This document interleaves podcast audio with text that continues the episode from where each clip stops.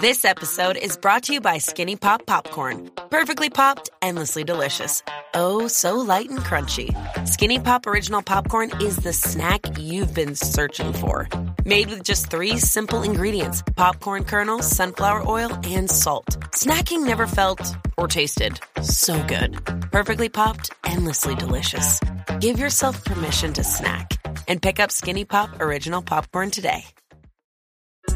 We got another day of NBA action. And with FanDuel, every night is a watch party. So it's time for your FanDuel crew to make their bets. So, what's the move tonight, gang? You know that new customers who bet $5 get $200 back in bonus bets if you win. Woo-hoo, we're heating up, fam. Bet all the stars with all your friends and make every moment more only on FanDuel. New customers bet $5, get $200 back in bonus bets if you win. Make every moment more with FanDuel. It goes down in the DM. It go down. It go down in the DM. 21 plus and present in Virginia. First online real money wager only. $10 first deposit required. Bonus issued is non-withdrawable bonus vest that expires seven days after receipt. See full terms at fanduel.com slash sportsbook. Gambling problem? Call 1-800-GAMBLER. This episode is brought to you by Progressive. Most of you aren't just listening right now, you're driving, cleaning, and even exercising. But what if you could be saving money by switching to Progressive? Drivers who save by switching save nearly $750 on average, and auto customers qualify for an average of seven discounts. Multitask right now. Quote today at progressive.com. Progressive Casualty Insurance Company and Affiliates. National average 12 month savings of $744 by new customers surveyed who saved with Progressive between June 2022 and May 2023. Potential savings will vary. Discounts not available in all states and situations.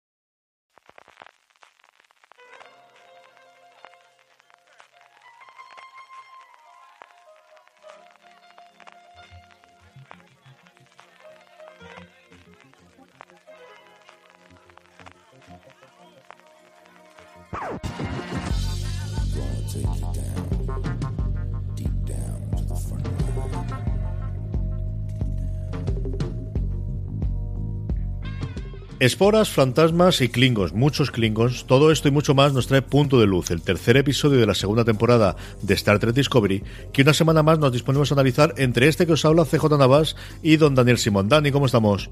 Hola CJ, Nukneg, larga y próspera vida y que el gran pájaro de la galaxia bendiga tu planeta. Tercer episodio de la temporada, cambio yo creo bastante claro en cuanto a tono, en cuanto al tipo de historia que nos cuenta con respecto a los dos anteriores, que teníamos una historia mucho más clásica en el sentido de una historia A con una aventura cerrada y una tercera. Esta se parece mucho más a la primera temporada de Star Trek Discovery, en el que movemos muchas piezas de historia que se parece que se van a desarrollar durante toda la temporada. Dani. Sí, me lo has quitado la boca. Eh, rompe un poco la naturaleza episódica que tanto nos había gustado de, de los dos primeros episodios. Eso sí, le reconozco el mérito, pero esto es gusto personal. Yo valoro que en 49 minutos que dura el episodio, que lo he tenido que, comprobar, cuenten tantas cosas. Me da la sensación de que han contado muchas más cosas que los capítulos anteriores. Pero estoy de acuerdo en que es muy difícil extraer la historia de la semana, la de la historia que empieza y acaba en este episodio. Podría ser la de Tilly, lo de que tenía una mega espora dentro que posiblemente venga del universo espejo, pero, pero es algo que habían sembrado en un capítulo anterior, o sea que tampoco es episodio per se. Eso sí, colocan mogollón de piezas sobre el tablero y ahora veremos todas y cada una de ellas. El movimiento quizás más importante en cuanto, bueno, pues al final nuestra protagonista es Michael, aunque sabemos que es una serie muy coral, ya lo era la primera temporada y también de cara a esta segunda temporada está siendo, es eh, esa búsqueda de Spock que seguimos sin haber visto todavía eh, al actor, que sabemos que está allí, hemos visto los trailers, sabemos que sí, que está contratado y que estar está, y lo hemos oído en grabaciones y lo hemos visto de niño. Con una Y el anuncio de la Super Bowl. Y el anuncio, el anuncio de la Super Bowl, desde luego que la sí. Super Bowl era sobre, sobre Spock, tío. Es que CBS All Access aprovechaba que, que al final emitía la CBS el programa, tenía el, el anuncio, especialmente si no habéis visto el nuevo de, de Jordan Peele haciendo la, la, nueva de la dimensión desconocida, es una maravilla de anuncio, yo creo que es el mejor que emitieron. Eh, ya si os gusta más Juego de Tronos o no y los dragones quemando gente, ahí podemos discutir, pero como anuncio de, de verdad el de Jordan Peele, que también aprovechó para, que es una serie que van a hacer en CBS All Access, es complicado de ver por, por Twitter sí que se puede ver porque la, la, la leche esta que tiene de la, eh, lo que de la geolocalización de YouTube no se puede ver bien, pero vale mucho, mucho la pena. Y el otro que tuvimos Hostia, fue... hostia, hostia. Pa- pausa, pausa, tiempo muerto, te lo tengo que contar. Eh, Lo del anuncio de, la Super Bowl no me lo ha dicho nadie. En Super Bowl en el bar de unos amigos, unos cuantos ahí y tal, de los Alicante Sars, del equipo de por aquí, y apareció de repente sin que yo me lo esperara, porque estábamos todos esperando un, un tráiler de Star Wars. Y aparece el anuncio de vente a ver la nueva aventura de Spock en Star Trek Discovery y empecé a pegar, llevaba yo tres cervezas en el cuerpo y empecé a pegar unos gritos en el bar CJ. Sí, sí, sí, que todo el mundo, algunos sabían de qué era mi rollo y tal, otros se despollaron vivos y vieron que el personaje que les habían contado que era yo, pues eh, era real eh, todo el mundo se, alegró por mí y hemos ganado oyentes. ¿eh? Un saludo a la gente que estuvo conmigo en la fiesta de Super Bowl, que me habéis prometido que nos ibais a escucharte. Que quitando a la gente de los que, que son aficionados a los patrios, tuvo que ser lo más emocionante del partido que vieron, ¿eh? Eh, sí. Yo soy el chico de carne de Héctor, un saludo, que estaba buenísimo. Retomamos el invento, como os decíamos, la búsqueda de Spock eh, tiene una parada que yo no esperaba y luego piensas y dices, bueno, tiene toda la lógica del mundo, que es la madre de Spock, la, la, madre también de Michael, y ese encuentro que tiene el Star Discovery, hasta que finalmente eh, es ella la que dice, soy yo el que va a buscar a mi hijo. Y continúa el troleo, ¿eh? Reconozcamos que continúa el troleo. Hola, nave de Sarek, vamos a ver a Amanda.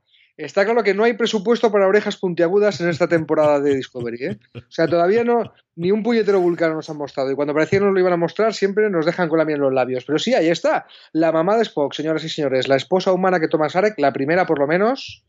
Porque después, sabéis que los vulcanos viven muchos más años que los humanos. Y que Sarek tiene, ya no sé si una misión por unir a las dos razas o un fetiche directamente, pero que sepáis que si veis la nueva generación está casado con otra esposa humana porque Amanda pues ya cumple su ciclo vital y los vulcanos siguen viviendo y también se casa con otra humana. ¿eh? Es, lo de este hombre es un fetiche, tío. Yo, los encuentros, yo creo que es lo que más me gustó de todo, de todo el episodio. Yo creo que están muy bien las dos en estas discusiones, estas conversaciones de la parte humana. Michael sigue haciendo, bueno, pues retrayendo el qué es lo que le ocurrió, ese gran enfrentamiento que tuvo en su momento con Spock, que es algo que revela la madre, ¿no? De, no fue culpa tuya el que se alejase, sino algo le hice yo para rechazarlo, volviendo a, algo que quizás a mí desde luego se me había olvidado, que fue con lo que abrió originalmente la serie, que era ese ataque a la, a la escuela donde estaba Michael precisamente precisamente por esos fundamentalistas vulcanos que no querían ver una humana estudiando dentro de ellos. Y una parte que a mí se me había olvidado. Y vamos a estar, pues nuevamente, no sabemos cuánto tiempo vamos a estar hasta esa gran revelación de qué le hizo él a Spock para que lo odiase o para que le rechazase, que no sé si al final va a ser tan, eh, va a ser menos eh, climática de la que esperamos.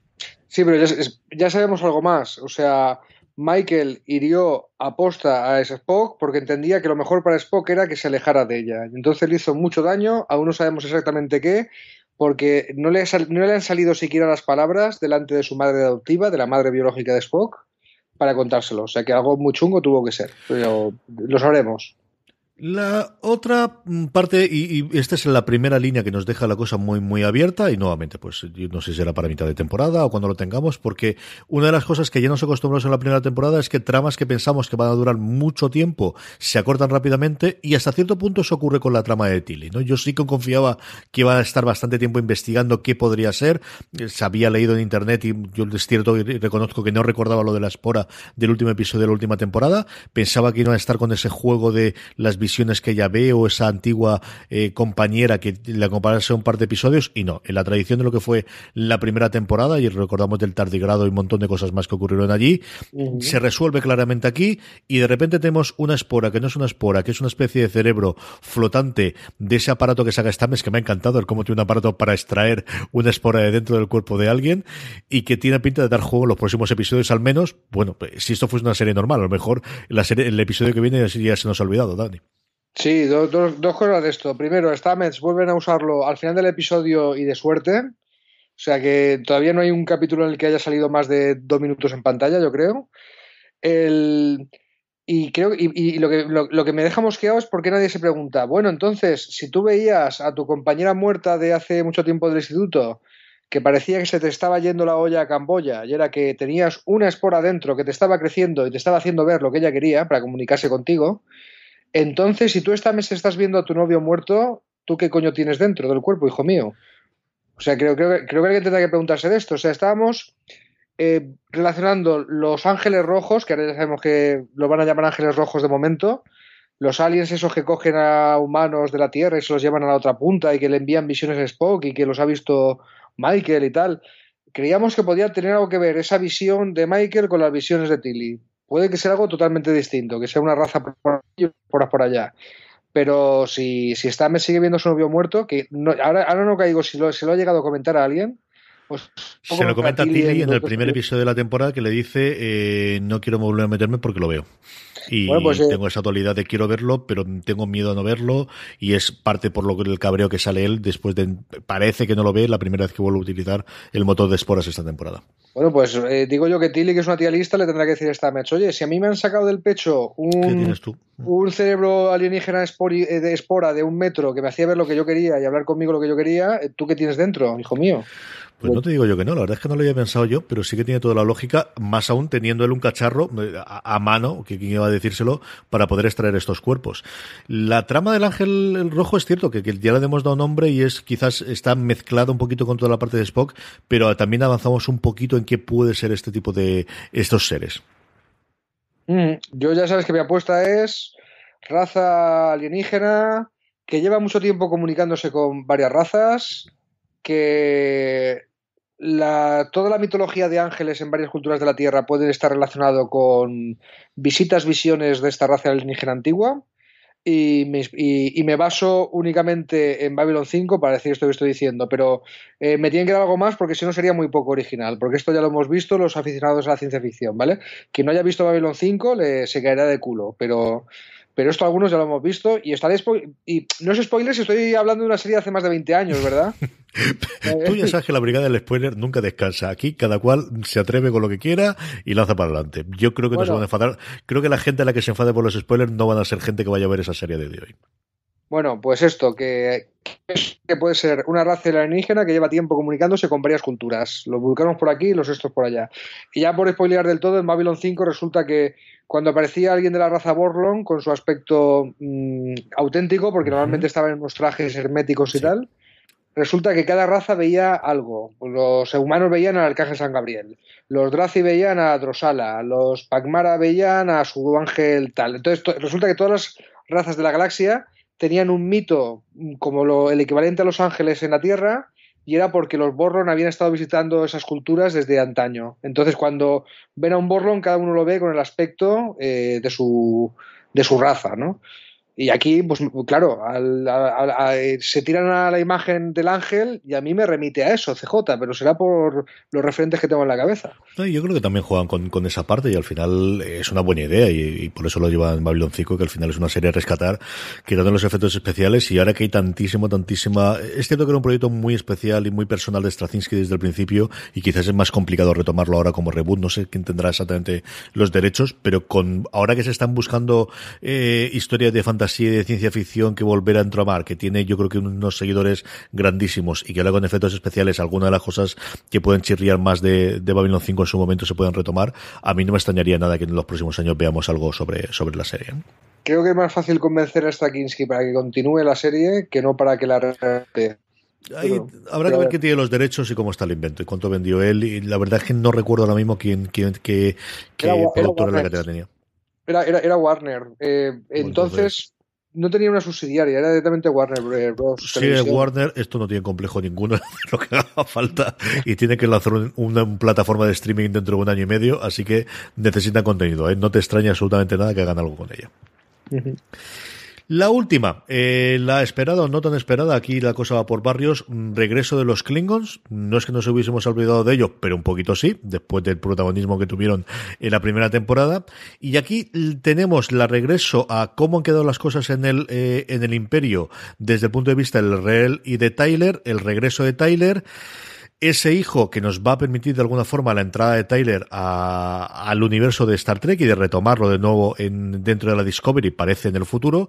Y luego por otro lado y en paralelo ese eh, Deus Ex Machina que ocurre en un momento dado con Philippa Georgiou que quizás pueda servir un poquito de introducirnos qué puede ser esa serie si es este personaje de Philippa Georgiou el que se utiliza para hacer esa serie que sabemos está en proyecto dentro de CBS All Access y entendemos que Netflix en el resto del mundo. Dani Bien, eh, vamos a, como bien lo recuerdan, no es Filipa, es la emperadora del universo espejo, que ya que le hicieron el favor de traerla aquí, bueno, pues te metemos en, la sección de operaciones encubiertas de la flota estelar, que es la sección 31, ¿Habían llegado a mencionar el nombre sección 31 en la temporada? Yo creo que no. Vimos los trajes, hablamos de ellos, Vimos- pero vimos como tal no lo negras. recuerdo.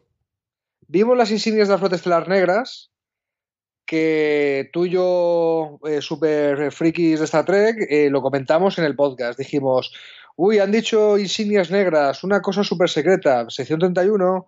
Sección 31, hay que recordar, es, eh, se introducen en Espacio Profundo 9, nos cuentan que hay un operativo encubierto de la flota estelar para operaciones ahí súper secretas, que lleva operando desde antes de que exista la Federación, eh, prácticamente, o desde el mismo momento que se crea la Federación, Mm. súper, súper secreto. Y que, me- y que creo que hay que recordar que una de las características de sección 31 es que tenía una tecnología desconocida en Espacio Profundo 9, de forma que sus operativos aparecían donde querían, cuando querían, en el momento que les daba la gana. Como si fuera, no sé, un motor de esporas o algo así. ¿Vale? es que en algún momento dado, porque no, est- no están dejando cabos sueltos, tendrán que explicar por qué en la serie original la tecnología del motor de esporas no se menciona, porque en la nueva generación, si cronológica superior, esa tecnología deja de usarse en el Trek, ¿vale? Yo creo que se va a tener que dejar de usar por una cuestión casi ecológica, seguro que fastidia la fibra del espacio, fastidia la, se agota Las personas que lo utilizan, el sufren, Sí. como estamos viendo hasta Mechatili, yo creo que esa es la parte clara. o, al- o algo así, pero la tecnología se la queda la sección 31 para hacer lo que le sale de la nariz. ¿vale? De la punta de la nariz, o para situar a sus operativos en cada punto de la galaxia según consideran que es adecuado. Algo así, porque la eh, esa eh, misteriosa forma de viajar que nunca le explican de, en, en Espacio Profundo 9 de la sección 31, pues puede, puede tener su explicación aquí en el motor de esporas. Que en algún momento dado tendrán que darnos la excusa de por qué eh, no se usa en el futuro, ¿no? ¿Qué te ha parecido el regreso de los Klingon y ese final con ese hijo entre humano y Klingon y, y la escape de Tyler de- del Imperio? Hostia, cuánta cosa, ¿eh? Sí. O sea, vamos a ver, en este, en estos mensajes los Klingons se han vuelto a dejar crecer el pelo, ahora hablamos de eso. Eh, han, unificado todo el Imperio Klingon. Muy bonito para los Trekkies el detalle de, de Tyler como eh, Torchbearer, ¿no? Como portador de la antorcha, el papel que tenía, eh, ¿cómo se llamaba? Top, Bok, ay, Sí. no me acuerdo. El, el Klingon albino, vamos. El, el papel, en el papel este está presentando junto a la canciller, ¿no? Junto a la jefa del imperio, los planos de la nueva nave que será la hostia y que además no tiene el emblema de una casa, sino del Imperio Klingon unificado. Y esa es la nave Klingon de toda la vida de la serie clásica, ¿vale? Vemos ahí la proyección tridimensional que sacan y es lo que entendemos nosotros por un crucero Klingon de la serie de Kirk y Spock de los años 60, ¿vale? Que luego tiene su evolución. Buen detalle. El- están intentando unificar el imperio, pero hay gente que se lo pone. Y de la, y de la manga se sacan el tema del hijo este, que tuvieron por fecundación extrauterina, que lo tienen guardado allí en una cámara y les espían y les pillan con el carrito de helado, ¿vale? Y si no llega a aparecer, como tú has dicho, el Deus Ex Máquina de Filipa con su megatecnología y su megatal, ahí están. Filipa aparece porque la sección 31 eh, está de acuerdo con Tyler que hay que mantener a esta tía en el trono del Imperio Klingon porque lo contrario sería eh, que entrara un loco belicista que abriera guerra contra la Federación. ¿Vale? Pues entonces. Llevan a cabo ahí una operación secreta para. El, bueno, ahí, lo tenemos. Y tenemos a Tyler que pasa de estar de operativo en el Imperio Klingon a operativo en la sección 31. A ver a dónde nos lleva esto. Y creo que sí, que es la primera vez en, en Discovery que se menciona sección 31 con esas palabras. ¿vale? Por el camino tuvimos una pelea con, con los Bathlet y con el resto de Arsenal Klingon, que hacía tiempo que no veíamos una pelea en condiciones en Star Trek Discovery. Sí de naves y sí con disparos y con el A, pero de mano a mano yo no recuerdo tener, desde luego tan, tan grande como esta, no recuerdo tener ninguna. ¿eh? Es que la emperadora Filipa, en fin, o sea, si aparece en pantalla va a querer moverse, si le toca las palmas va a bailar, o sea, ya, ya hemos visto que no se anda con chiquitas, que no se llega a emperador del Imperio Terrano, eh, no sé, eh, proponiendo diálogos y una partida al FIFA, no, no, no es así, no va así. Y desde luego la tía, la tía se las trae y cuando aparece en pantalla le apetece repartir estopa. Y si es, y Filipa con Klingons era sumar dos y dos, era, era inevitable. A mí no, a mí no me ha disgustado la parte de los Klingons, ¿eh? que no es la parte de- que más me seduce Star Trek, pero vamos, vamos ya con la sección de CJ y Dani cuentan batallitas de las series clásicas de Star Trek para la gente que se acaba de enganchar, que es muy celebrada esta sección, os estoy diciendo que, que os gusta cómo explicamos conceptos para, para no perderos, ¿no? para que lo tengáis otra visión de lo que está pasando. Y vamos allá con el aspecto de los Klingons, ¿te parece bien? Dale caña, porque alguna vez tendremos que sacar el, el, tendremos que abrir el melón, así que dale. El aspecto de los Klingons. Bien, pues todo el mundo sabe que los Klingons se presentan en la serie clásica de Kirk y Spock, como casi todo lo de Star Trek, y que el presupuesto de la época daba para que esta raza pues estuvieran maquillados con una cosa entre rojo y marrón, según la calidad de tu televisión, y con pinta de ser los primos los primos de Gengis Khan, ¿no? Uh -huh. Así con sus bigotitos, con sus ojos eh, medio rasgados, medio no sé, eh, y un uniforme muy básico, y lo una humana normal y una cara humana normal con el maquillaje este rojo, marrón, vete tú a saber, ¿vale? Eh, Flash Forward. Se organiza la primera película de Star Trek en el 79, si no me equivoco, después del éxito de Star Wars. Hay pasta para maquillaje. Sacan Klingons al principio y su aspecto es totalmente distinto. Una frente articulada y una melena muy larga, y la frente articulada, pues, una calva que se va hasta atrás, eh, y de ahí sale una melena muy larga. Y ese es el aspecto que van a tener los nueva generación, en Espacio Profundo 9 y para los restos. No explican por qué ese cambio, ¿no? Eh, la única explicación en la vida real es que había más pasta para el maquillaje y lo rediseñaron. Bien. El lío se arma cuando Klingons que aparecieron en la serie clásica aparecen en el espacio profundo 9 con el aspecto nuevo. ¿Eh? Pero usted no tenía la frente así, pues mira, ahora soy asa. El lío sigue cuando en el capítulo ese que comentamos en el, episodio, en el podcast de ranking de Trials with Tribulations, que viajan al pasado, que se meten uh -huh. dentro de un capítulo que salían Klingons, el de los Tribbles. El agente del futuro, de Espacio Profundo 9, le dice a Worf, que está por ahí, oye, estos son Klingons, pero si no tienen la frente articulada, son peña pintada de, de, marrón y de rojo y ya está. Y se despacha Worf con algo así. Eso es algo que nunca discutimos con extranjeros. No hablamos no ha, habido, sí, no, no, ha habido nunca una explicación en Star Trek en pantalla, en el cómic, eh, en algún cómic dijeron, no es un virus que afectó durante la temporada a los Klingons y entonces mm. les dio su aspecto. En, en, Enterprise sí que sacaron la cuestión de que sí, de que sea una cosa biológica que les duraba un tiempo y luego se curaban. Eh, pero no hay explicación al respecto. Y cuando llegamos a Discovery, la gente dice, ah, la otro cambio de los Klingons. Klingons de aspecto reptiliano. Pues mira, no eran de aspecto reptiliano. Resulta que no eran de aspecto reptiliano en el sentido de que no tenían pelo y ya está. Eran Klingons afeitados. Sí porque ahora dice que una vez pasada la guerra, en tiempo de paz, los Klingons han vuelto a dejar crecer el pelo. Y Tyler también para encajar, pues ha dejado crecer la barba, se ha hecho hipster, se ha dejado crecer la... Está guapo el tío, ¿eh? Yo lo creo que, que, hay que defenderlo de la barba eh, de una forma consciente, está, está el tío guapo. Tú has llevado barba con dignidad, eh, haya estado de moda o no, toda la vida. Sí, toda la vida, desde que me, dejé, me, me, empezó a crecer, esto es la culpa de mi padre, al final ya lo sabes, que uno al final tiene a los padres y sí, sí, a lo tonto, lo tonto, lo pensaba el otro día también, yo, yo 22, 23 años, antes de que se pudiese de moda ya la llevaba yo, sí. Pero bueno, el, el resumen es, eh, los Klingons ahora tienen un aspecto eh, más acorde con lo que los sí. fans esperaban de los Klingons cuando di dijeron Star Trek vuelve. Es un niño bonito y además no te rompe nada, no han dejado de rediseñar a los Klingons ni tal, no, sigue siendo que hay más pasta para maquillaje en Discovery de la que había incluso antes, ¿vale? Pero bueno, con esto de los Klingons con melena, pues ya mm, creo que los que se quejaban de que estos no son los Klingons de toda la vida, pues ya tienen menos argumentos, ¿no? Yo creo que es uno de los ajustes que estamos viendo continuamente que se está haciendo en la segunda temporada de eh, salimos como elefante en cacharrería con todos los problemas internos y ahora estamos ajustando un poquito el recorrido y el desarrollo, Dani, en general. Y una de las partes que teníamos es, ahora que volvemos a introducir los Klingon, vamos a intentar, pues eso, pues, sin renunciar a lo que fue la primera temporada, porque tampoco vamos a volver a cambiarlo, tratar de ajustar el, y, y corregir un poquito el rumbo y el, y el sentido del, de no, por dónde sí, va sí. la serie. ¿Eh? y la serie es totalmente nueva, pero había quejicas de que esta no es nuestra trayectoria toda la vida, pues mira, resulta que el capitán malo del que te quejabas eh, no, era malo porque era del universo espejo, para empezar.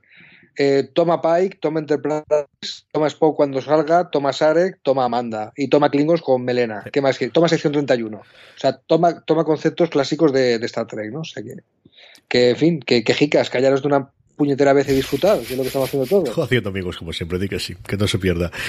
Cosas que se nos han quedado en el tintero que quieras comentar antes que vayamos al rincón conspiranoico y valoración global del episodio. Pues creo que me ha gustado más que a ti, pero porque estos episodios de que pasan muchas cosas en poco tiempo, tiendo, tiendo a valorarlos. Eh, no me ha gustado el tema de que no sea un episodio que funciona de manera suelta, ¿no? Si, si no has visto los anteriores con las visiones de Tilly, pues te pierdes en esa historia. Y junto a las historias de desarrollar las tramas que van a durar más tiempo, quiero un episodio que empiece y acabe en, este capítulo. Eh, quiero, que, quiero caso de la semana, ¿vale? Si me tienes que sembrar eh, algunas cositas para que se desarrollen como ha pasado con lo de Tilly, vale, pero junto a eso quiero algo que empiece y acabe en cada episodio. A mí me ha parecido el más flojo de los tres, o al menos el que creo que es un bajón con respecto a las dos semanas anteriores, en los que iba subiendo para, eh, claro, en el que creo que tenía muy claro la serie. Yo creo que la parte de los Klingons sí tiene sus momentos interesantes, especialmente cuando sale Giorgio, pero al final es cuando sale ella, ¿no? Sí que me supuso una pequeña bajona, para que voy a negarlo, y, y el resto mm, del abazado. Y, y, es un episodio que, conforme luego lo he pensado, eh, y ver si recuerdas escenas, si recuerdas momentos, si recuerdas lo que comenté hasta al principio, de que parece mentira todo lo que se ha hecho en 49 minutos, quizás lo valoro más, pero mi primera impresión cuando lo veía es, leche, mm, hemos bajado el nivel, a ver cómo lo recomendamos la semana que viene. yo creo que tiene momentos, nuevamente, Tilly está espectacular, no quiero dejar de pasarme la escena que tiene en el puente porque me, me gustó muchísimo cómo ella se enfrenta y, y, me gusta mucho cómo actúa, de verdad, con el, con el tiempo, aparte de que sea en muchas ocasiones, bueno, el, el reemplazo jocoso o el momento del chiste o el momento de, de divertido porque ella es adorable, ese momento en el que se hace ver de, estoy quedando mal delante de todo el mundo y ese agobio que tiene ella de he peleado muchísimo con el pequeño maratón que tiene al principio, ¿no? De estoy luchando por ser capitana y todo se me puede ir a la ruina por algo que no puedo controlar. Esa escena especialmente me gustó muchísimo también, Dani. Ah, oye, no estamos comentando el momento gore, muy gore, de Lirrell presentando las cabezas falsas de su hijo y de, y de Ash para simular, en, en fin, en, conchavada con la sección 31, ¿no? El, el, la película que monta para uh -huh. que le sigan manteniendo en el imperio, ¿no? Y aquí la cabeza de mi hijo, y aquí sí, el este. Hostia, muy, muy Klingon, muy ¿no? Klingon, muy Klingon. Joder. Sí, son un poquito cafres. Rincón conspiranoico, antes de que cerremos, Dani, ¿qué va a ser el puñetero ángel rojo este? Uno, dos, cuando vemos a Spock, que es la cosa recurrente de, este, de esta temporada. A ver, yo ya he dicho que el ángel rojo eh, va a ser un alien que mete visiones por alguna elevada misión de bien contra mal, ¿vale? Y no es nada original esta propuesta, ya te digo de Babylon 5, y a ti te toca ser el original. Yo creo que es o un ser del futuro A o, más probable, alguien del universo espejo algo ocurrió en un momento dado y alguien eh, pasó y viajó por el universo y por el tiempo y por alguna extraña razón da consejos y se convierte en un ángel de la guarda, que es realmente lo que hace. Yo creo que es alguien que conocemos, o al menos conocemos previamente, de alguna de nuestras series, alguna encarnación, alguien que posiblemente tenga relación con Spock y por eso él se ha ido a buscarlo. Oye, que yo me enteré hablando de esto. El, la espora de Tilly, la que le han sacado, ¿Venía del universo sí. espejo o de dónde venía? Yo creo que es indiscutible que venía del universo espejo. Tenía un color distinto y creo, vamos, si no me equivoco por lo que he leído también y he podido escuchar, que venía del universo espejo. Se había color del universo espejo. Pues a ver, a ver, qué, a ver qué nos cuentan. O sea que de, del universo espejo no, no, nos hemos ido del todo. Tú, tú Yo creo que falta alguna cosa o tiene que haber alguna cosa más y, y, es demasiado goloso para dar respuesta como para no utilizarlo, sabiendo que además tenemos a la a Giorgio del, del, del universo espejo, a la, a la emperatriz serrana. Yo creo que van a seguir que va a ser algo recurrente y vamos a utilizar muchas veces. Pues vamos a ver. Tenemos el título de los tres siguientes, se ha desvelado. Eh, An Oval for Cheiron es el siguiente. Uh -huh. Saints of Imperfection, el 5. Y The Sound of Thunder, el 6. El sonido del trueno, ese, ese, ese mola, ese mola. Sonido del trueno. El sonido del trueno me ha gustado. No sabemos nada de la sinopsis, yo no quiero saber absolutamente nada. ¿Cuándo apuestas que viene Spock? Uh, yo, pues yo creo no, yo, espero que no sea así pero ahora mismo todo me hace pensar que es final de temporada. Yo creo que si ha salido o, el anuncio de la Super Bowl, tiene que ser esta la, semana, tío. Final, ¿eh? Dime, dime, perdona. Yo creo que si ha sido el anuncio de la Super Bowl, tiene que ser esta semana. Pues a ver. Porque, a ver, ya sería el troleo máximo. O sea, se han gastado pasta. eran, eran cinco segundos de, de anuncio. Bueno, aquí lo más. pagan ellos mismos. Lo que hacen es dejar de ganar, que al final era la propia cadena la que lo emitía una imagen medio, medio de espaldas, que si me apuras no sabes si es Spock o Sarek, uh -huh. eh, el logo de Discovery, mmm, mira la nueva movida de Spock en esta de Discovery, chimpún, eran 5 segundos, ¿eh? Sí, sí, Pero, no sería más. Es parte de los slots que tienen ellos guardados para, para promocionar sus propias series eh, y bueno, pues el, el, lo utilizarían para, para llevarlo y para llevar a la gente a, a CBS All Access, que al final es la principal razón por la que se, se suscribe, por lo que se ha filtrado y lo que se conoce de la industria la gente a, a CBS All Access en Estados Unidos.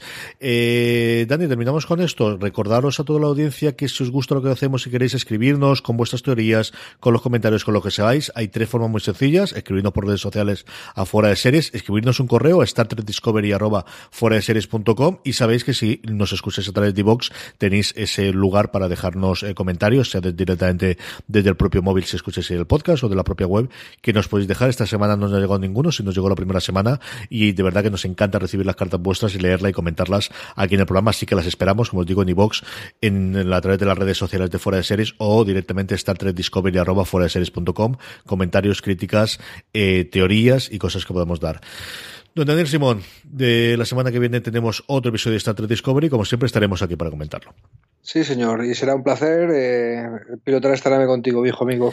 Y a todos vosotros, querida audiencia, gracias por estar ahí. Como siempre os digo, más contenido fuera de series, incluidas, que no se os olviden las críticas de Marina Such, la del segundo y tercer episodio están incluidas en el mismo post que os dejaré dentro de las, de las notas del programa. Gracias por estar ahí y recordad, tened muchísimo cuidado y fuera.